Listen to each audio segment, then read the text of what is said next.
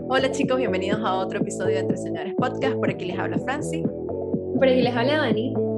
Y hoy estamos, esta temporada se viene llena de muchas cosas buenas e invitados con historias, pero más de historias también vamos a traer herramientas que nos permitan a nosotros como emprendedores, como soñadores, lograr todo lo que queremos. Sí, totalmente, chicos. Y Francis y yo estamos muy emocionados por esta segunda temporada. De verdad que estamos viendo cómo podemos atraer o, aportarles más valor. Y bueno, el invitado del día de hoy es Diego Enríquez Beltranera y él es un experto en el tema de las ventas, de marketing, de masificación, también tecnología, derecho. O sea, él tiene un background como que bastante, bastante grande en este tema con un, con un enfoque diferente. Y nosotros nos los trajimos porque de verdad que el tema de las ventas es una cosa que hemos visto una y otra vez en nuestros masterminds, en nuestros bootcamps, que es algo que a los emprendedores quizás les cuesta un poquito más, ¿no? El ir a venderse, el qué procesos, el qué podemos hacer. Entonces, nada, desde que lo encontramos, que fue bastante, lo encontramos por las redes sociales, desde que lo vi yo dije, Franci, nos tenemos que traer a Diego porque este es un tema que mucha gente se va a llevar. Así que bueno, hoy les compartimos tips, eh, estrategias, les compartimos libros, podcasts, muchísimas cosas en el tema de las ventas que sabemos que te pueden ayudar a potenciar tu proyecto. Entonces, bueno, aquí los dejamos con Diego. Hola Diego, ¿cómo estás? Gracias por estar aquí con nosotras. De verdad que estamos muy emocionadas de traerte hoy. ¿Cómo va tu día? Gracias por estar aquí. Pues no, la verdad que muchísimas gracias a ustedes dos, Dani y Franci. La verdad que un honor poder estar aquí compartiendo con ustedes y con, y con su audiencia. La verdad que un día espectacular y con muchísimas ganas de compartir. Y bueno, Diego, vamos a entrar en materia de una vez, porque si te somos aquí honestas, nosotras cuando o sea, conseguimos tu perfil, pero una de las cosas que más nos llamó la atención es el tema de, de tu username, el puto amo de las ventas. Es demasiado directo al punto. Entonces, nuestra primera pregunta para ti, Diego, es ¿cómo llegaste a reconocer conocerte como el puto amo de las ventas. Cuéntanos de dónde viene eso. Buenísimo, me encanta. La verdad que, que, me parece una pregunta súper, súper idónea. Eh, para contarte un poco, em, viene enfocado de tres puntos de conexión. El primero, eh, que yo soy apasionado con el deporte, me gustan muchísimo los deportes y en España más enfocado en el tema del fútbol, cuando se habla del puto amo, es, es una persona que es experta, muy buena para, eh, y, realmente nace el concepto de, de, una discusión que tenía Mourinho y, y, Guardiola en su momento cuando estaban entre Barcelona y Madrid, y Guardiola le decía, es que tú eres el puto amo de las salas de, prensa. Y entonces comienzan a hablarse, no, es que tú eres el puto amo de los entrenadores. Y comienzan a hablar como diciendo, eres lo mejor de... Te dije, bueno, deportes, puto amo, me parece buenísimo, me parece interesantísimo, pero yo me catalogo experto desde el punto de vista de la definición eh, de Tim Ferriss, que habla que experto es alguien que sabe un poquito más que el promedio de, de las personas normalmente. Entonces dije, qué bonito decir que yo estoy eh, pues especializado en el tema de las ventas, quiero poder aportar y especializar a los vendedores. Eh, me gusta mucho el deporte y quería ser súper disruptivo. Entonces yo sabía que era un riesgo decirme el puto amo de las ventas, pero, a, pero también ha sido bien interesante que como tú dices, Dani, es, es como puto amo de las ventas, es, ¿qué es eso? Pero quiero ver. Entonces, eso precisamente es lo que quería generar con, con ese nombre y ese branding que fue el que, el que saqué. No, está buenísimo, de verdad que bueno, y las ventas, que es algo tan complicado en esta área, nosotros lo hemos visto con, trabajando con los emprendedores y nosotras mismas, ese miedo que nos da a vender. Pero yo creo que eso es algo que tú vienes, que traes desde pequeño, porque leyendo un poquito más de ti, veíamos que tu primer emprendimiento, tus primeras ventas eran a los cinco años con abanicos de, de papel y aviones de papel. O sea, eso fue como... Cuéntanos un poquito más de esa historia. Interesantísimo. Yo, yo para que, para que sepan también y, y por qué lo cuento, yo soy abogado y notario. Eh, actualmente estoy colegiado activo, ya no ejerzo, pero lo cuento porque después vamos a ir viendo de cómo esa parte del temor también es súper interesante y cómo romperlo. Pero eh, esa historia, eh, yo decía, bueno, yo me quiero comprar eh, un juguete y, y, mis papás me decían, bueno, pues entonces ahorra. Y decía, bueno, pero ahorro de dónde? Entonces, bueno, pues entonces mira qué se te ocurre. Entonces comenzaba a pensar y dije, eh, voy, hay un evento en la casa de mis papás y, y, dije, bueno, ¿a quién no le gustan los aviones de papel? Yo a esa edad, tal vez haber tenido, no sé, tal vez unos cuatro años, aproximadamente cinco años, y, y poder decir así como, ¿quién no le gustan los, los aviones de papel? Y dije, bueno, y si a alguien tal vez no le gusta, es un día con calor, entonces voy a hacer unos abanicos. Y la cosa es que agarré un como, como maletín viejo que tenía de, de, de, un mi abuelo y adentro comienzo, comienzo a meter mis aviones de papel y mis abanicos y salgo a comenzar a venderle. Eh, ahí al principio todos eran así como que, ay, qué lindo, y me compraban, pero me estaban comprando. Y entonces eh, comenzaba a vender cada avión y cada abanico a 25 centavos y, y me pareció súper interesante cómo poder eh, algo que me gustaba hacer, algo que, que, me compraban porque qué lindo o no qué lindo, pero lograba conseguir lo que quería y entonces cuando yo tenía dinero no me alcanzaba para mi juguete, pero el esfuerzo me lo hicieron ver y dijeron buenísimo, o sea, generaste dinero, entonces ahora ya te podemos dar la otra parte para tu juguete. Y ahí está pues realmente mi pasión por intercambiar cosas con otras personas. Eso me trae entonces a la pregunta, conocer un poquito más de, de eso y por qué estudiaste Derecho. Buena pregunta. Mira, la verdad que yo siempre he sido siempre he sido un utópico soñador, sí, en ese sentido. Y creo que, creo que esa es una característica. Estás en el lugar correcto. O sea, utópicos soñadores, aquí estamos entre soñadores, literalmente. Totalmente. Y por eso me parecía a mí un honor poder estar aquí con ustedes y que me tomaran en consideración, porque la verdad que eso demuestra que, que esos sueños al inicio es, decía, yo quería intercambiar cosas, pero, pero siempre he creído que, que, que, las cosas tienen que hacerse de una manera correcta, eh, de que hay que buscar el impacto en las personas, eh, yo creo que aunque tengamos un fin bien claro, el fin no siempre justifica los medios porque no puedo mm. pasar encima de la gente. Y, te soy honesto, desde muy pequeño yo decía el derecho, pero en mi cabeza siempre estaba en mi cabeza esas historias de, de las películas, de, de, cuando uno dice voy a estar en la corte, voy a estar defendiendo a los que no pueden. Eh, y poco a poco, pues esa historia lógicamente se iba se iba mitigando porque sabía que no era cierto como estaba eh, ese tema, pero siempre he sido muy relacionado con la parte humana y la parte del derecho me ayudó eh, o, quería estudiar por dos razones. Uno, porque siempre he querido tener un impacto en mi país. Sé que, sé que nací en Guatemala por algo y para algo. Eh, creo que nosotros como guatemaltecos tenemos una gran deficiencia y adolecemos de mucho patriotismo, que es algo que he estado peleando y decir, quiero ver mi bandera y decir, bueno, estoy aquí por algo y para algo y sé que podemos hacer cosas espectaculares. Y poder hacer cambios desde el punto de vista legal em, era como uno de mis sueños y, y, por eso es que yo estudio derecho, hago toda la carrera de derecho, me encantan las leyes, me encanta la, la, como la estructura que me daban, pero también me encantaban las leyes para saber hasta qué momento conocer las normas me permite a mí ser un poco más innovador y comenzar a generar nuevas cosas, eh, no solo para estar como que en ese marco y decir, bueno, tal vez si evolucionamos nos podemos salir un poquito por acá, pero la parte de la interpretación de las normas era como de las cosas que más me gustaba y esa fue una de las razones por las cuales estudié Derecho. Y entonces, ¿cuándo entra en tu vida el tema de las ventas? Mira, la verdad que yo me, me, me, como te digo, siempre me han gustado mucho los deportes. Eh, mi abuelo fue presidente del Comité Olímpico de Guatemala eh, por más de 16 años. Mi madre fue directora de la unidad médica del Comité Olímpico.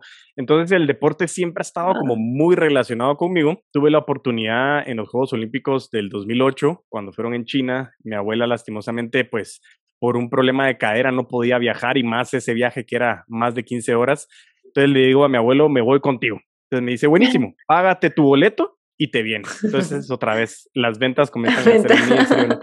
¿Qué puedo hacer para, para conseguir? Entonces, comienzo a vender algunas cosas, logro conseguir un alto porcentaje. Mi mamá me dice otra vez, eh, bueno, yo te pago la otra parte y, y me voy a los Juegos Olímpicos de China, que para mí fue como un momento muy clave en mi vida y tiene un sentido de por qué responder la pregunta que me haces, Dani, porque cuando estoy allá me, me, doy cuenta de, de, la vida de, del mundo olímpico, es, es, un espectáculo realmente, ahí se olvidan, se olvidan fronteras, se olvidan colores, se olvidan razas, es, es, un espectáculo, hay un sentido tan humano de competitividad sana, de amistad, estás con la élite de la élite, muchos de los atletas que ves por televisión los tenía como súper cerca, o sea, tener así a atletas como Nadal a no sé, ahí a distancia de tomar una foto con él. y era, era increíble. Pero entonces dije, yo me quiero meter más al mundo del deporte. Y conocí a algunas personas que me dijeron, mira, acá hay una maestría en Sports Law o Derecho Deportivo eh, que podría ser interesante para que tú te vayas enfocando en el, en el mundo del deporte. Es una, una maestría que era semipresencial eh, de, de España en el Instituto Superior de Derecho y Economía. Y bueno, saco la, la maestría, pero eh, donde está el tipping point es cuando hago mi tesis. Y mi tesis está enfocada en marketing deportivo. Entonces comienzo a encontrar en el tema de marketing deportivo qué interesante el marketing, la comunicación, cómo esta ciencia de poder comunicarle a la gente. Em, y digo, bueno, quiero estudiar marketing. Pero eh, mi papá me dice, mira, me, me, encanta, me encanta que estudies marketing, pero tal vez si estudias algo más como un poco más amplio y después te especializas en marketing. Entonces dije, bueno, todo tenía que venir también sopesado eh, en el tema de, de, los deportes, entonces encuentro un MBA y decido irme a estudiar a Buenos Aires, eh, año de Copa América, entonces también eso también tomaba peso en mi decisión, me voy a estudiar un MBA y, me especializo en marketing y ahí fue cuando dije, no, el mundo de los negocios me apasiona, me encanta hacer lo que hago, creo que un abogado ahorita es algo disruptivo empezar en el mundo de los negocios y lógicamente ahí empiezo con esa percepción que en muchos países latinoamericanos se tiene de que tenía que empezar por lo más bajo, que era ser vendedor. Cuando regreso a Guatemala, empiezo en el mundo de las ventas. Eh, eso fue ya hace un poquito más de 10 años y, y, llevo un poquito más de 10 años de estar vendiendo y vendiendo y vendiendo y vendiendo y vendiendo. Y bueno, en el proceso me he ido dando cuenta de que esa percepción de los vendedores, eh, que entre soñadores me encanta porque sé que hablan con muchos emprendedores y el vendedor y el emprendedor tienen muchos puntos en contacto, muchos puntos en común y poco a poco que yo iba vendiendo me iba dando cuenta de que de que hasta a veces pasa también que los empresarios ven, a los emprendedores de menos como, ay, qué bonito, está soñando, ánimo, pero, pero no es así. y los vendedores también, y es, ay, eres vendedor, pobrecito. Y, y, yo no estaba de acuerdo porque, porque movemos la economía del mundo. Entonces decía, ¿qué, ¿qué nos hace falta a los vendedores? Y me comencé a dar cuenta de que sí, muchas veces los vendedores estamos poco preparados, no tenemos un proceso que nos ayude a profesionalizarnos. En la mayoría de carreras, si bien le va alguna carrera, tal vez tienes alguna clase de ventas, si mucho dos tal vez, pero es algo que haces todos los días. Entonces dije, ¿qué puedo hacer para compartir contenido? Y ahí es donde pues nace otra vez la primera pregunta que hablaban del puto amo de las ventas, en donde digo, quiero comenzar a compartir contenido para que los vendedores nos profesionalicemos y que podamos apoyar en que siempre estemos vendiendo con todos los poderes, como digo en el podcast. Y mencionas, o sea, de una que tú dijiste, lo de los emprendedores y este problema que nosotros tenemos cuando estamos emprendiendo, lo que no sabemos es cómo vender. Y es como, a ver, por lo menos yo tengo mi background en, en, mi carrera, yo estudié ingeniería informática y era lo que casualmente hablaba con una amiga, decía, las cosas más importantes que nos tuvieron que haber enseñado en la universidad fueron las que menos vimos, como decir venta, como este, la parte de salud mental, emociones, todo eso, que es tan importante, ¿sabes? Y es como que a lo que menos le prestamos atención.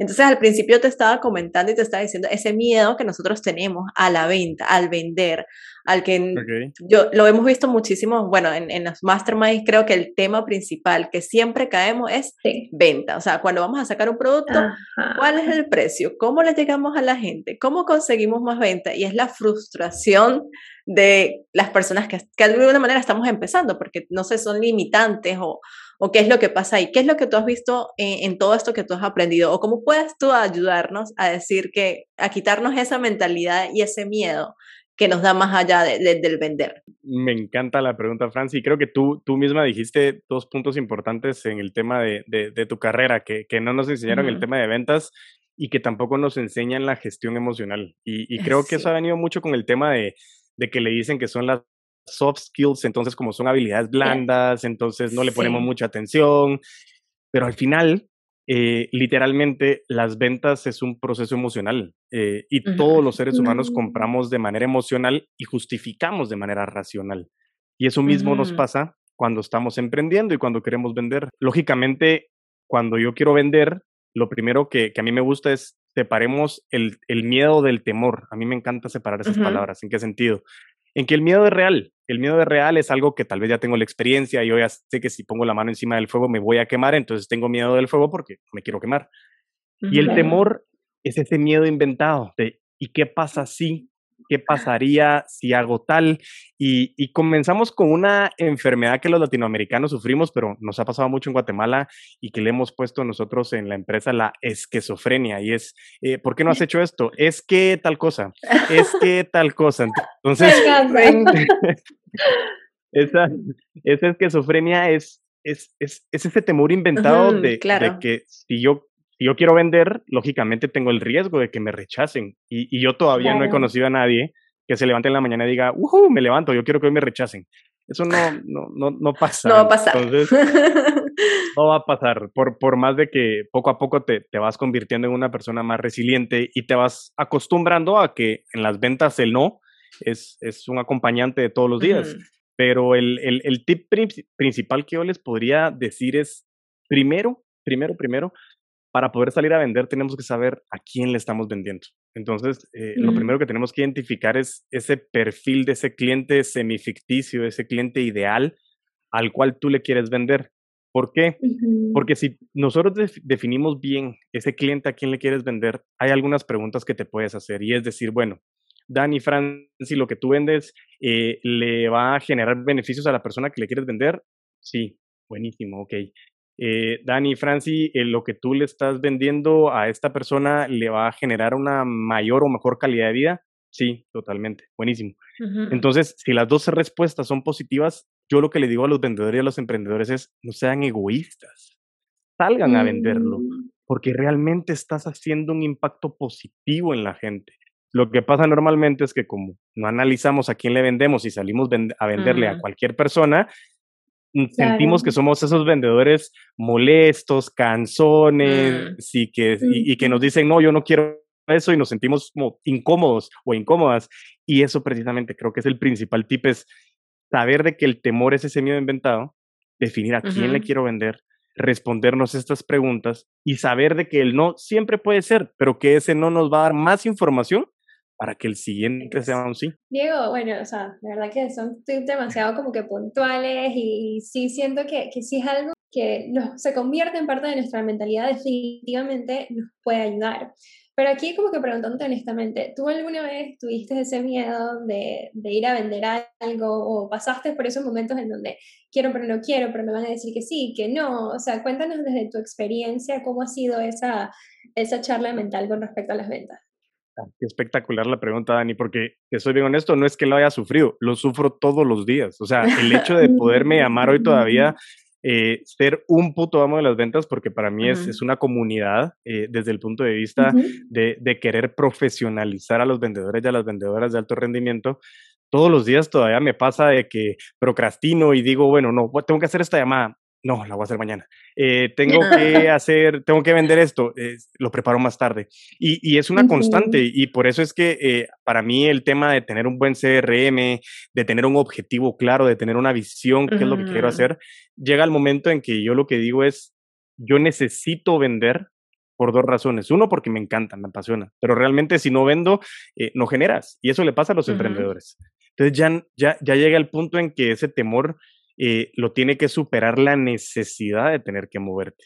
Entonces, yo no digo de que el mm. temor no vaya a estar. Por eso te decía que la parte de la gestión emocional es tan importante, porque puede ser que diga, ah, me da miedo, sí, me da miedo, pero no tengo de otra, vamos adelante. Y eso es lo que yo quiero, que tengamos la capacidad como vendedores y emprendedores de decir, vamos a ir y, te va a ayudar mucho responderte las preguntas de que si tú sabes a quién le estás vendiendo, le estás generando beneficios, le estás mejorando la calidad de vida, te da mayor tranquilidad de decir, y si me dice que no, yo sé que tal vez me va a decir que no porque no estoy teniendo la capacidad de comunicarlo, pero les aseguro que si mejoramos la capacidad de comunicación en la cual yo les pueda transmitir a mm. ustedes que ustedes van a mejorar su vida a través de lo que yo les ofrezco, eso genera buenas relaciones y eso genera una buena relación entre las personas, que eso es el concepto principal de los putos amos de las ventas, ventas relacionales, hacer ventas a largo plazo, ya no solo ventas transaccionales. Entonces, todos los días me da ese temor, pero sobrepasa ese temor las ganas de querer alcanzar esa visión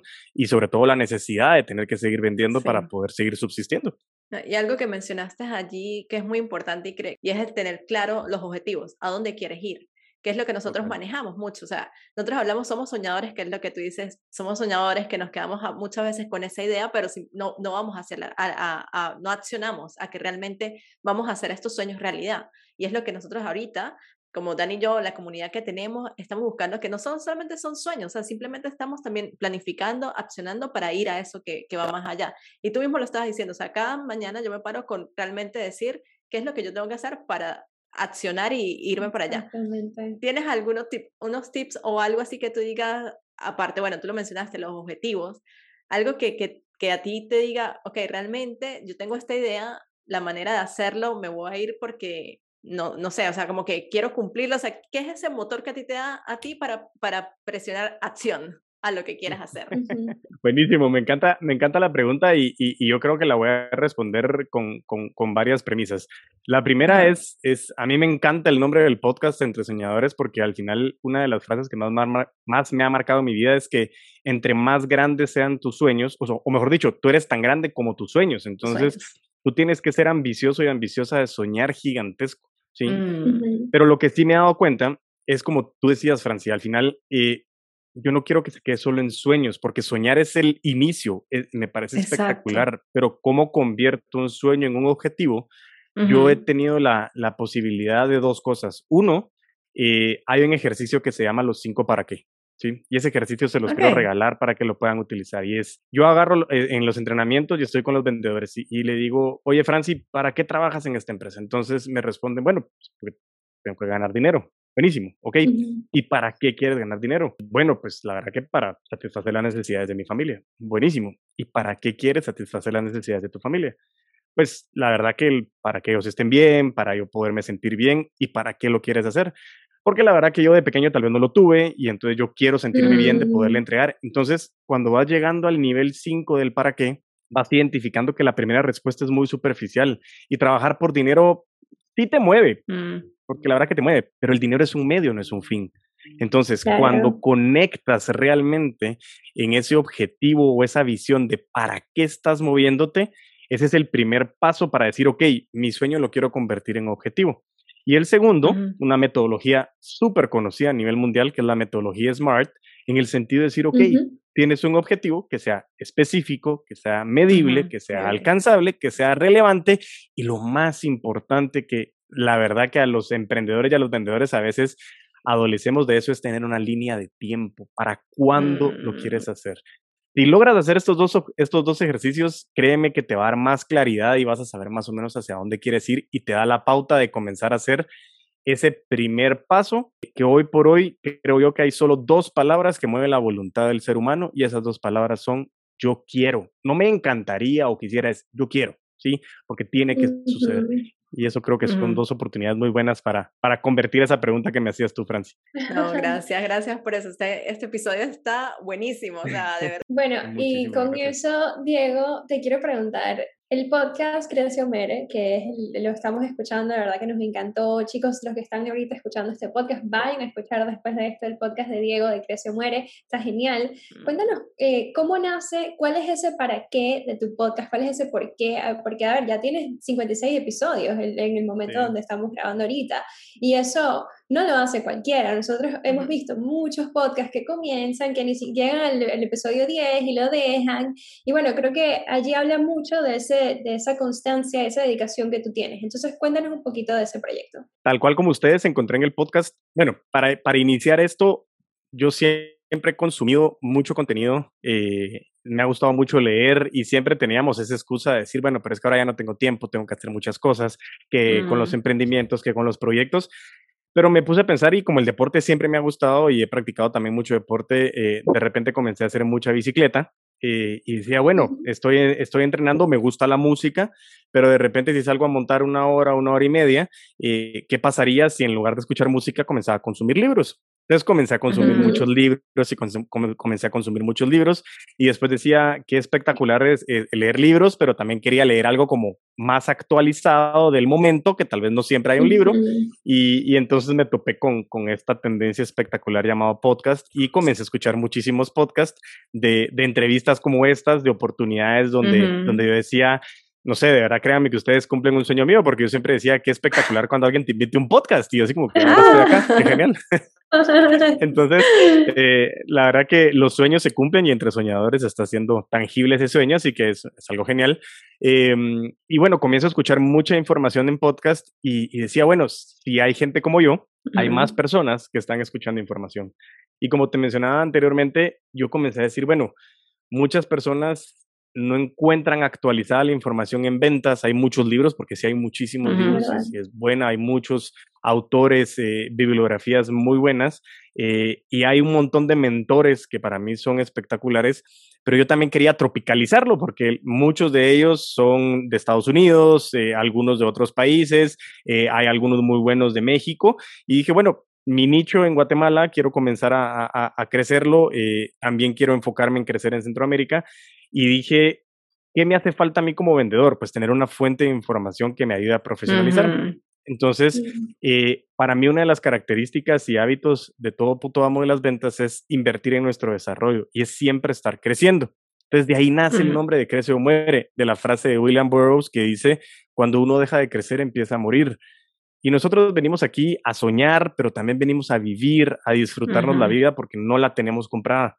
Entonces, todos los días tenemos que seguir creciendo y mejorando para poder generar más valor y de eso se tratan las relaciones, de, de, los negocios, las ventas, es qué tanto valor les puedo aportar a ustedes y qué tanto valor ustedes me pueden aportar a mí y ese intercambio de valor pues genera mucha confianza. Entonces dije, qué bonito hacer un podcast. Y algo importante que hablábamos en, en la pregunta anterior es, dije, bueno, voy a hacer el podcast y mi primer objetivo es cumplir 52 episodios, me guste o no me guste. Y dije, yo tengo mi meta, ¿sí? Entonces, yo voy a estar un año y si no me gusta, pues Diego, que lo siento, es una meta, tú la tienes que cumplir. Nosotros como vendedores somos perseverantes, tenemos una meta clara y no siempre nos van a gustar hacer las cosas, pero, pero sé hacia dónde voy. La verdad que me apasionó, se convirtió en un estilo de vida. Eh, como bien dices, Dani, eh, pues en este momento que estamos grabando 56 episodios, seguimos. La verdad que ahorita se duplicó la meta y seguimos creciendo. Y lo que más me gusta es de verdad generar impacto desde el punto de vista de que si con lo que yo les estoy trasladando a través del podcast, alguien dice, wow, pude llevar comida a mi casa, pude mejorar, pude cambiar, pude conectar conmigo, para mí eso es una retribución impresionante. Y de ahí nace el podcast de ser una fuente constante de que cualquier persona le puede dar play a entre soñadores primero, luego se va a crecer o muere y poder realmente pues adquirir mucha información y, y estar contigo mismo, contigo misma y, crecer. Entonces, esa, ah, de ahí es donde nace el podcast. Realmente, o sea, me gusta muchísimo porque está muy alineado a lo que Dani y yo eh, hacemos, porque cuando empezamos, nosotros empezamos en noviembre, ya vamos al episodio, bueno, ya esta es la segunda temporada que estamos haciendo, pero fue algo así como el transformar eh, esto, este, este podcast, porque realmente lo disfrutamos. O sea, de verdad que cada semana que Dani y yo nos sentamos a hacer alguna entrevista o cuando hacemos nuestros episodios sola, es que realmente disfrutamos lo que estamos haciendo. Y justamente cuando estábamos haciendo esto de transformar era, ok, no lo vamos a hacer simplemente queremos cambiar, queremos dar más valor porque obviamente no somos las mismas cuando comenzamos el podcast a lo que hemos aprendido y conocido de la gente y lo que ellos quieren escuchar y lo que nosotros también queremos aprender, porque cuando traemos eh, invitados es porque realmente nos llenan a nosotras. primero nos llega a, a, nosotros y después eso va se transmite a nuestro, a nuestro público, a las personas que nos están escuchando. Así que me encanta muchísimo eso y algo que a mí me llamó muchísimo la atención en uno de tus episodios, y bueno, es la descripción que tú tienes en el podcast, es que tú hablas, que es hablando de, tu experiencia y de los errores que tú has cometido en las ventas y en, general. Porque algo que a veces nos da miedo a nosotros como soñadores es a fallar, a que ¿Y qué pasa si lo que estábamos, o sea, repitiendo lo que estamos diciendo, qué pasa si, ¿sabes? Entonces, eso es algo que, que, que, me gustó muchísimo y me quedó grabado uno de tus episodios y es eso, o sea, que tú cuentas realmente lo que has venido haciendo y decir, ok, yo cometí ese mismo error, pero ya no lo estoy haciendo por eso estoy quiero compartirlo contigo para que no, no lo hagas. Entonces, creo que eso fue algo que, que me ha llamado muchísimo la atención de, de tu podcast. Sí, es que cuando dijiste lo de los errores, definitivamente me encantaría que nos cuentes, no sé, esos tres, cuatro errores principales que quizás tú veas que los emprendedores, más que todo, gente que tiene una idea, que está saliendo, marca personal, o sea, servicios, coaching, o sea, ese es el tipo de personas que, que generalmente nos escucha. ¿Cuáles son esos errores más comunes que tú ves? Buenísimo, me encanta la pregunta, Dani, eh, y, y, creo que para mí, complemento con lo que decía Franci, yo me he dado cuenta que los errores, el fracaso, siempre ha tenido una connotación negativa y hay que quitarnos mm, de la cabeza eso. Y, y, les quiero contar, no sé si alguna vez escucharon ustedes la entrevista que le hacían a Jack Ma, eh, que fue el CEO de Alibaba durante mucho tiempo, y le preguntaban a Jack, le decían, mira, ¿cuál es el secreto de tu éxito? Y él decía, pues tomar buenas decisiones. Buenísimo. ¿Y, cómo tomas buenas decisiones? Pues a base de la experiencia. ¿Y consigues la experiencia? Pues a base de malas decisiones. Eh, y, y eso me marcaba porque es cierto, siempre decimos, no, no quiero fracasar, me da miedo fracasar.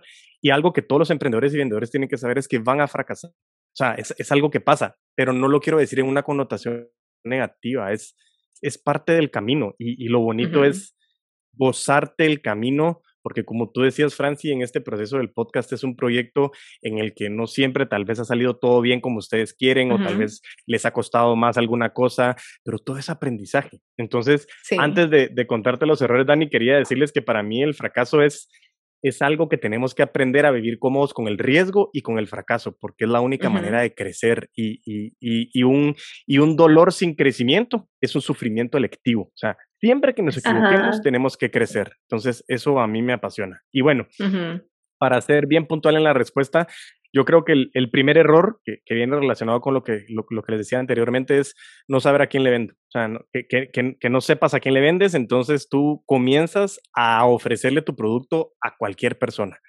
Y entonces llega un momento en que es como, eh, Diego, ya calmate, ya estuvo, o sea, no me sirve lo que tú me estás vendiendo y nos comenzamos a sentir mal porque de mm. cada 10 personas tal vez una era tu cliente. Pero como no tuvimos el acierto eh, o la asertividad, mejor dicho, de poder saber a quién le estoy vendiendo, mi primer error es ese y comienzo a generarme fracasos extra que no debería generarme si yo supiera a quién le pudiera ofrecer. Segundo, eh, creo que hoy por hoy con tantos medios de comunicación, eh, eh, creo que uno de los grandes errores es no preguntarle a tu prospecto cuál es el medio o el canal de comunicación idóneo.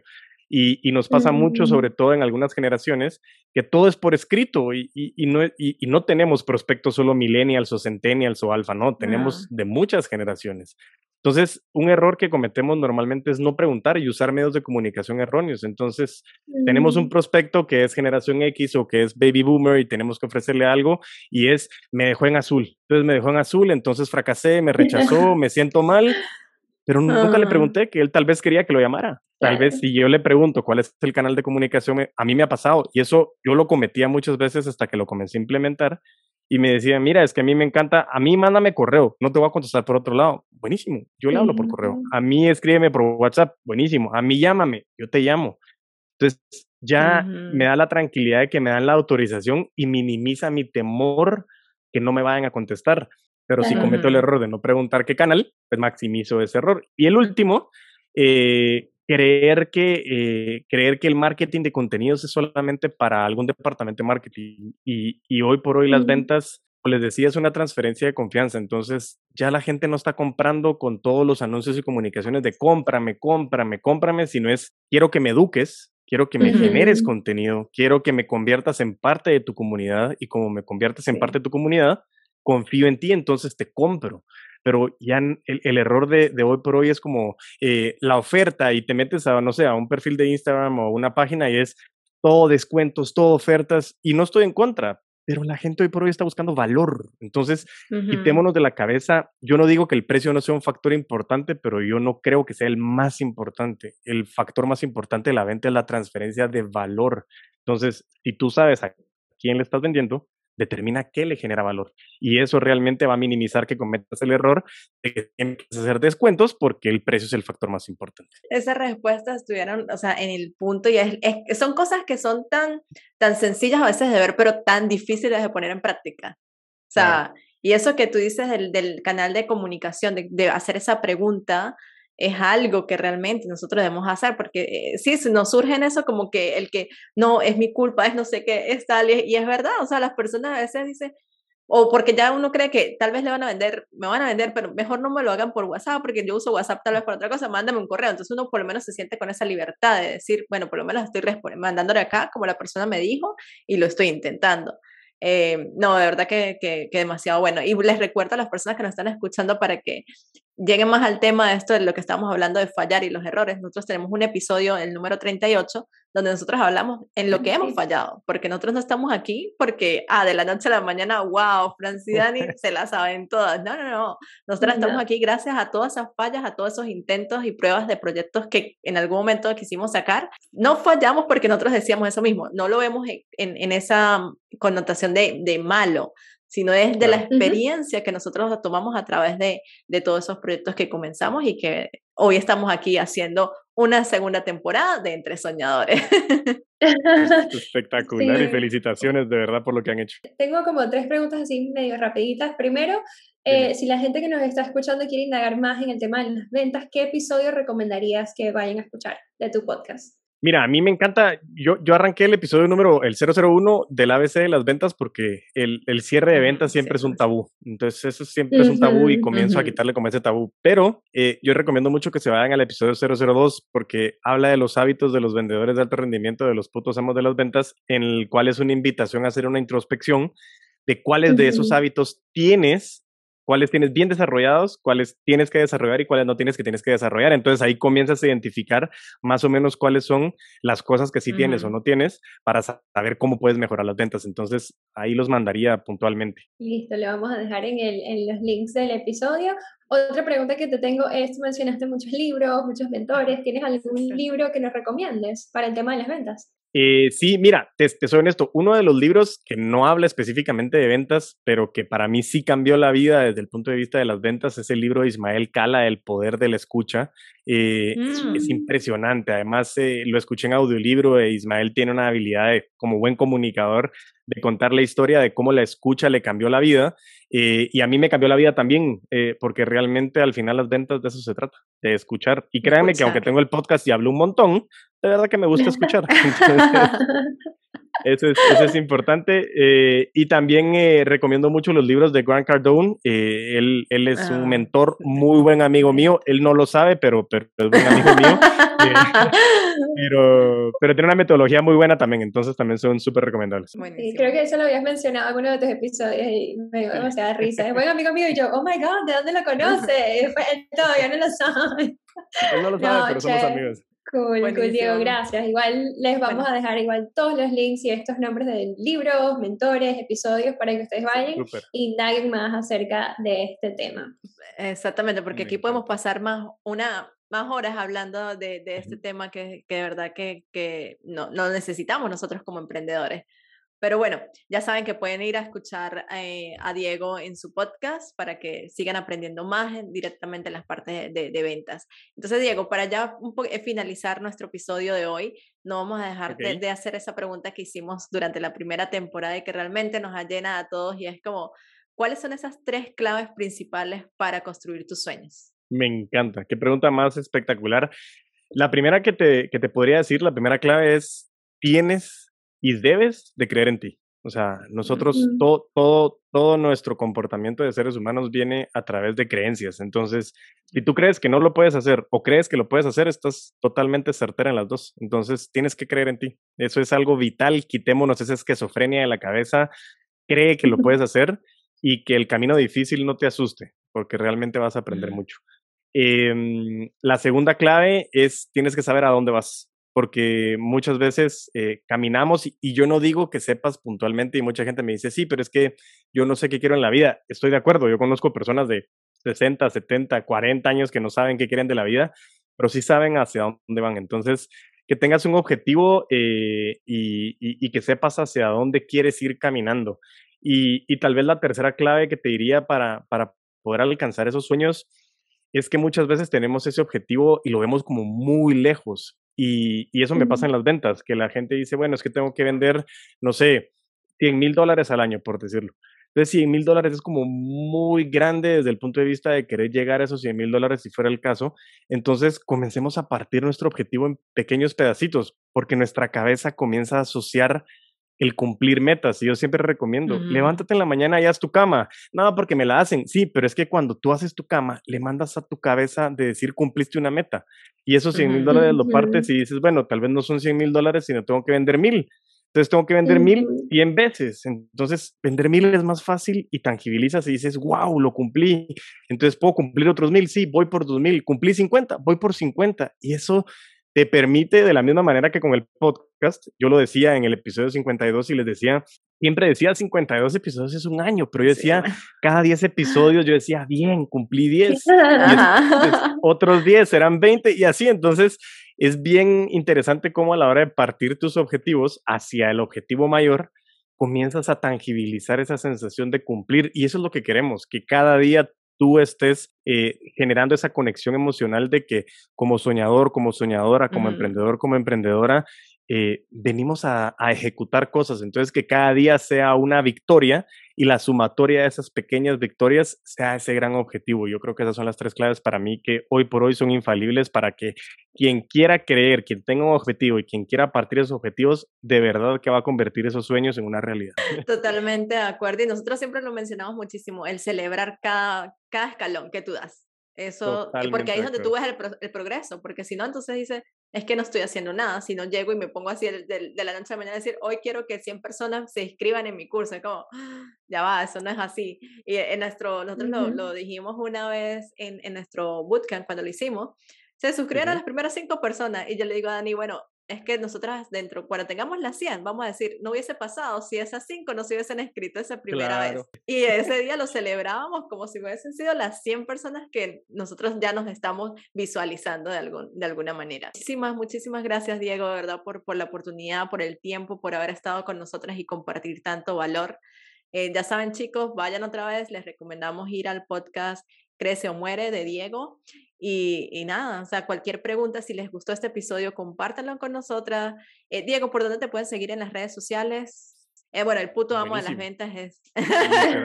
así, así es. Así me van a encontrar en Instagram y en TikTok como puto amo de las ventas. Eh, y en las demás páginas me vas a encontrar como Crece o Muere el podcast. perdón, Gracias, Diego. No, yo a, ustedes, realmente, pues primero que todo en orden para poder cerrar esto. Uno, felicitaciones. Eh, estoy totalmente claro y a la audiencia de todos del podcast Entre Soñadores les quiero decir que créanme que comprendo, entiendo, vivo y comparto ese esfuerzo, lo que ustedes hacen de su tiempo, de su energía.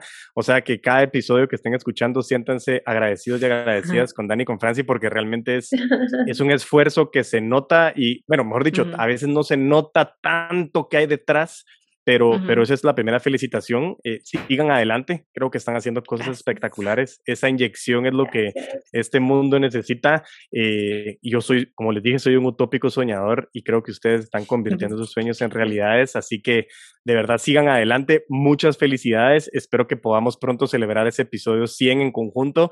Va a ser algo espectacular. y de verdad, y voy a estar también compartiendo el episodio cuando, cuando salga. Eh, eh también poder compartir el podcast de ustedes. Muy, muy honrado, agradecido de poder estar con ustedes.